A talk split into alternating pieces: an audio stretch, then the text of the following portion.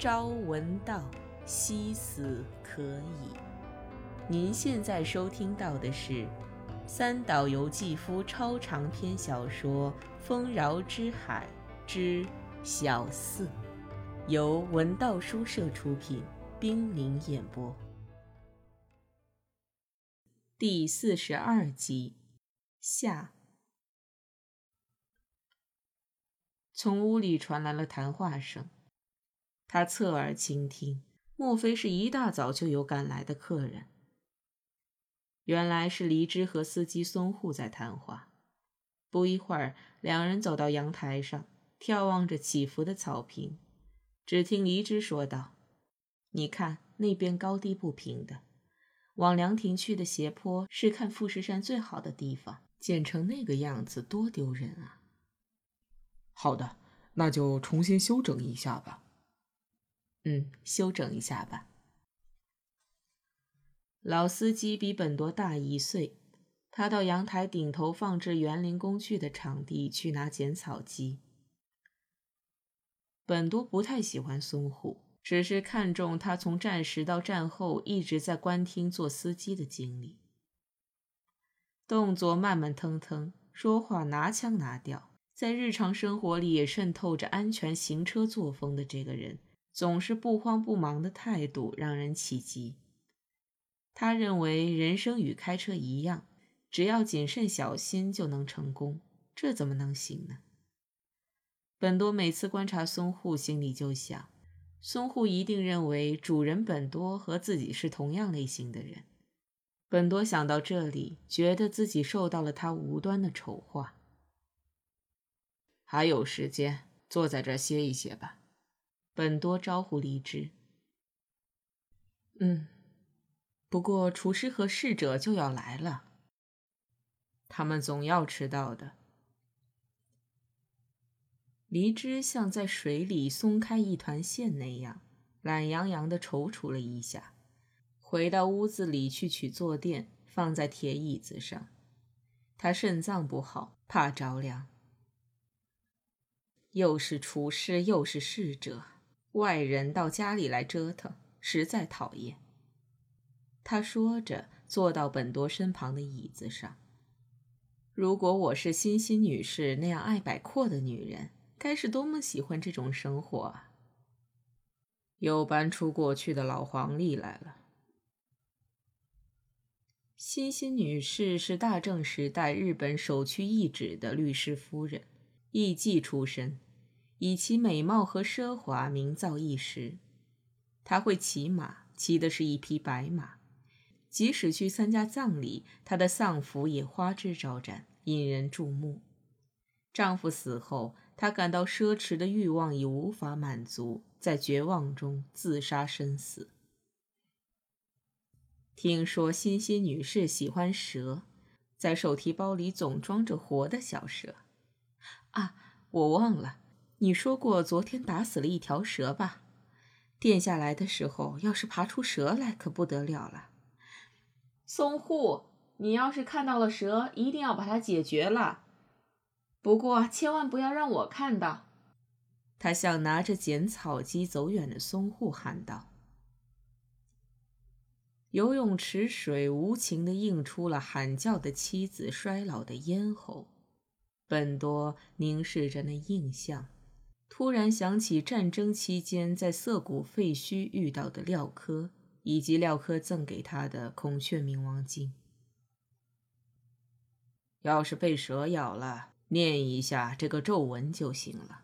魔域吉罗地沙诃。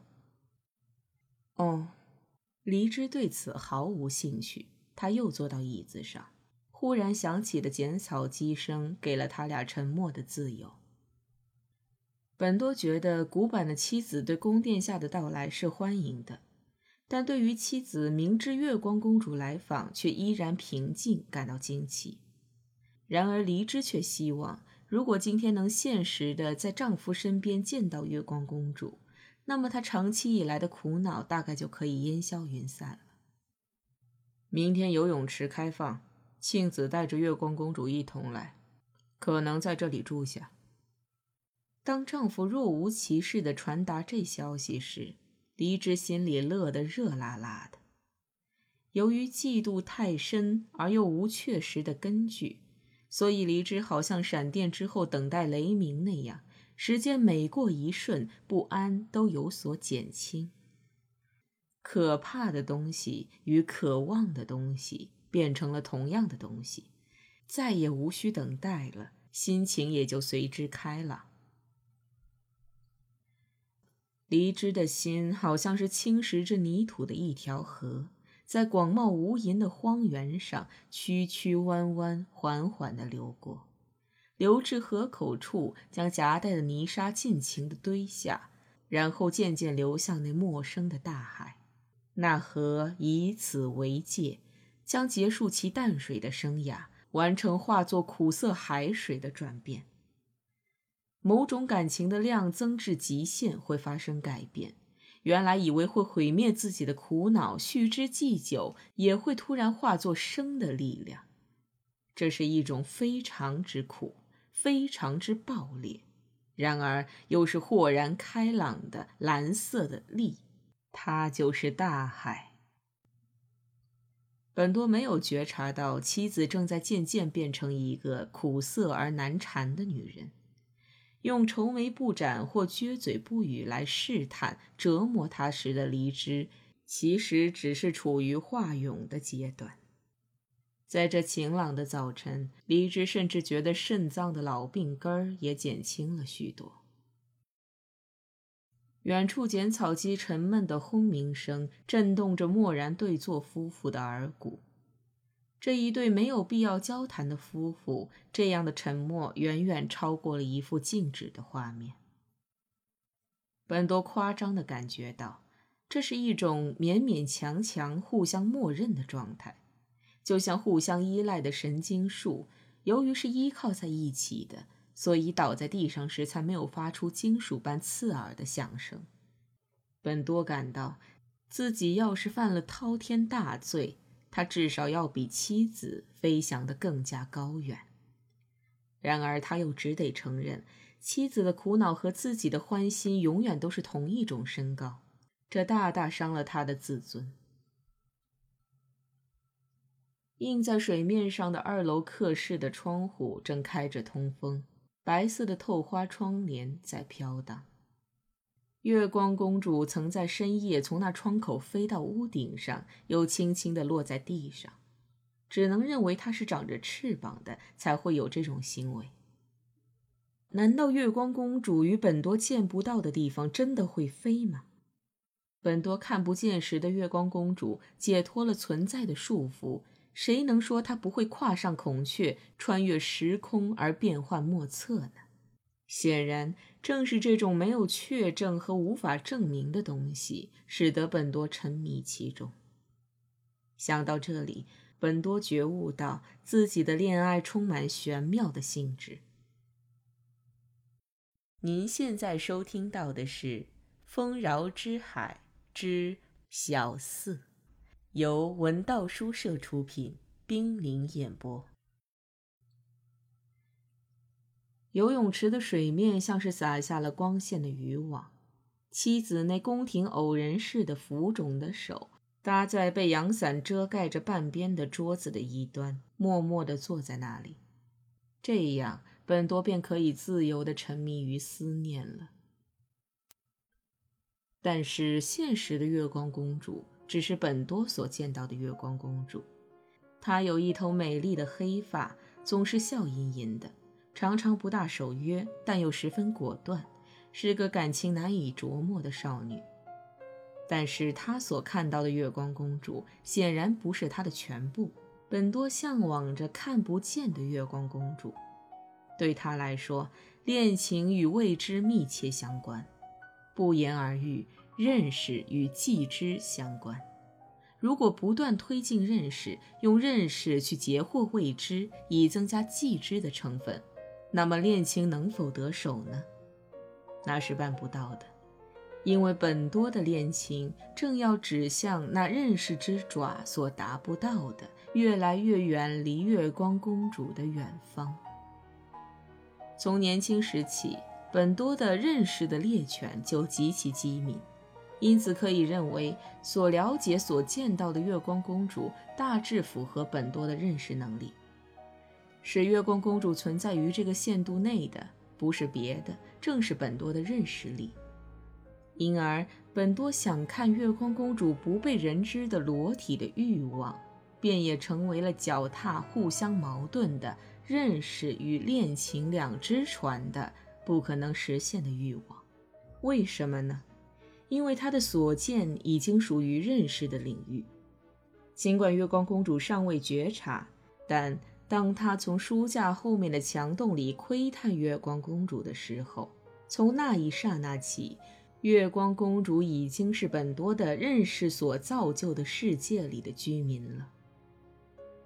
在因他的眼睛看过而被污染了的月光公主的世界里，绝对不会出现本多真正想看的东西。恋情是不会如愿以偿的。如果不看呢？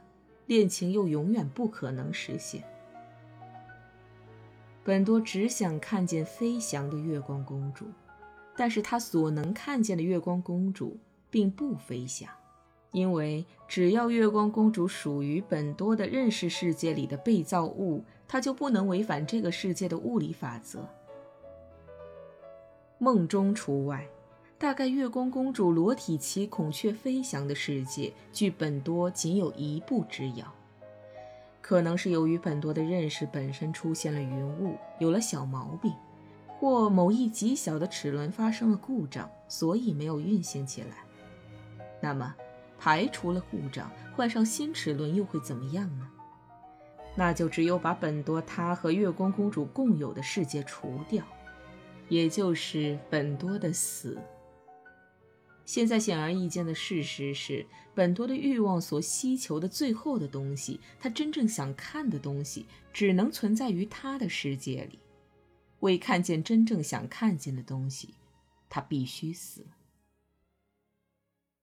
窥视者不知不觉地认识到了，只有除去窥视行为的根源，才能接触到光明。这个时候，也就是窥视者的死。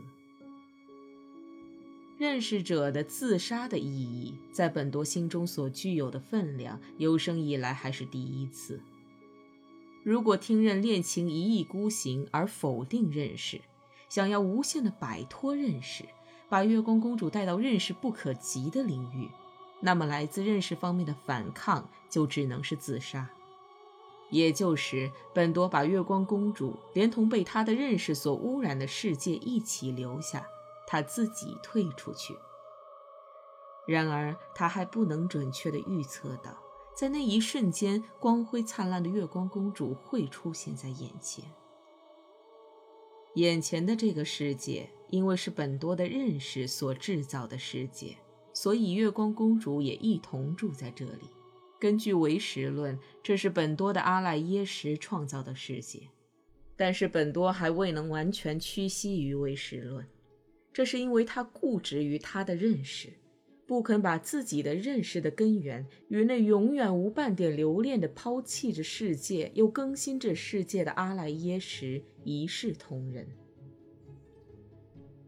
莫如说，本多在心里把死看成一种游戏，他醉心于死的甜蜜。认识在怂恿着他自杀，在自杀的一瞬间，他很想一睹的月光公主的裸体，如同灿烂的月光出现在他的眼前。那是一尊谁也看不到的、闪烁着琥珀光辉的、纯洁无垢的裸体。本多梦见了至高无上的幸福。所谓孔雀成就，不就是意味着这个？按照孔雀明王像仪轨，在表现本世的三昧耶行中，孔雀尾上方可以看到半圆月，进而可以在上面观看满月，因此它如同半月变成满月那样，表现了修法成就。本多一向期望的，或许正是这孔雀成就。如果今世之恋均以半月告终。那么，谁不梦想孔雀上升起的满月呢？剪草机的响声停了下来。这样可以了吗？远处传来了喊声。夫妻俩像是蹲在漆木上的两只无聊的鹦鹉，拙笨地扭过身去。身着草绿色工作服的松户背向白云半遮的富士山站立着。啊，就那样吧，李枝低声说。是啊，对老年人不要太勉强。本多也附和着。松户领会了本多的手势。不慌不忙地把剪草机推过来。这时，朝向香根山的大门口传来了轰鸣声，一辆客货两用车开了进来。车是从东京开来的，载着厨师和三个侍者，以及很多烹调材料。